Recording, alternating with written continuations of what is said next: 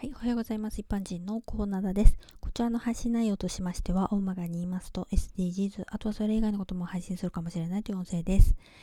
えー、さてさて今回は死に場所についてです、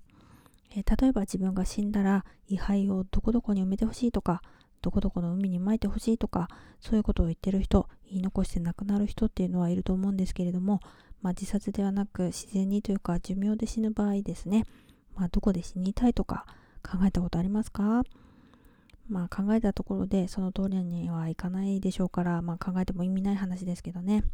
まあ私はね、この前地震があった時に宿直中でした。えこのまま天井が落ちてきて生き埋めとか想像しまして、職場で死にたくないなーってふと思ったんですよね。まあ同じ生き埋めでも自宅がいいなって思いました。まあ自宅って言っても賃貸なんですけど、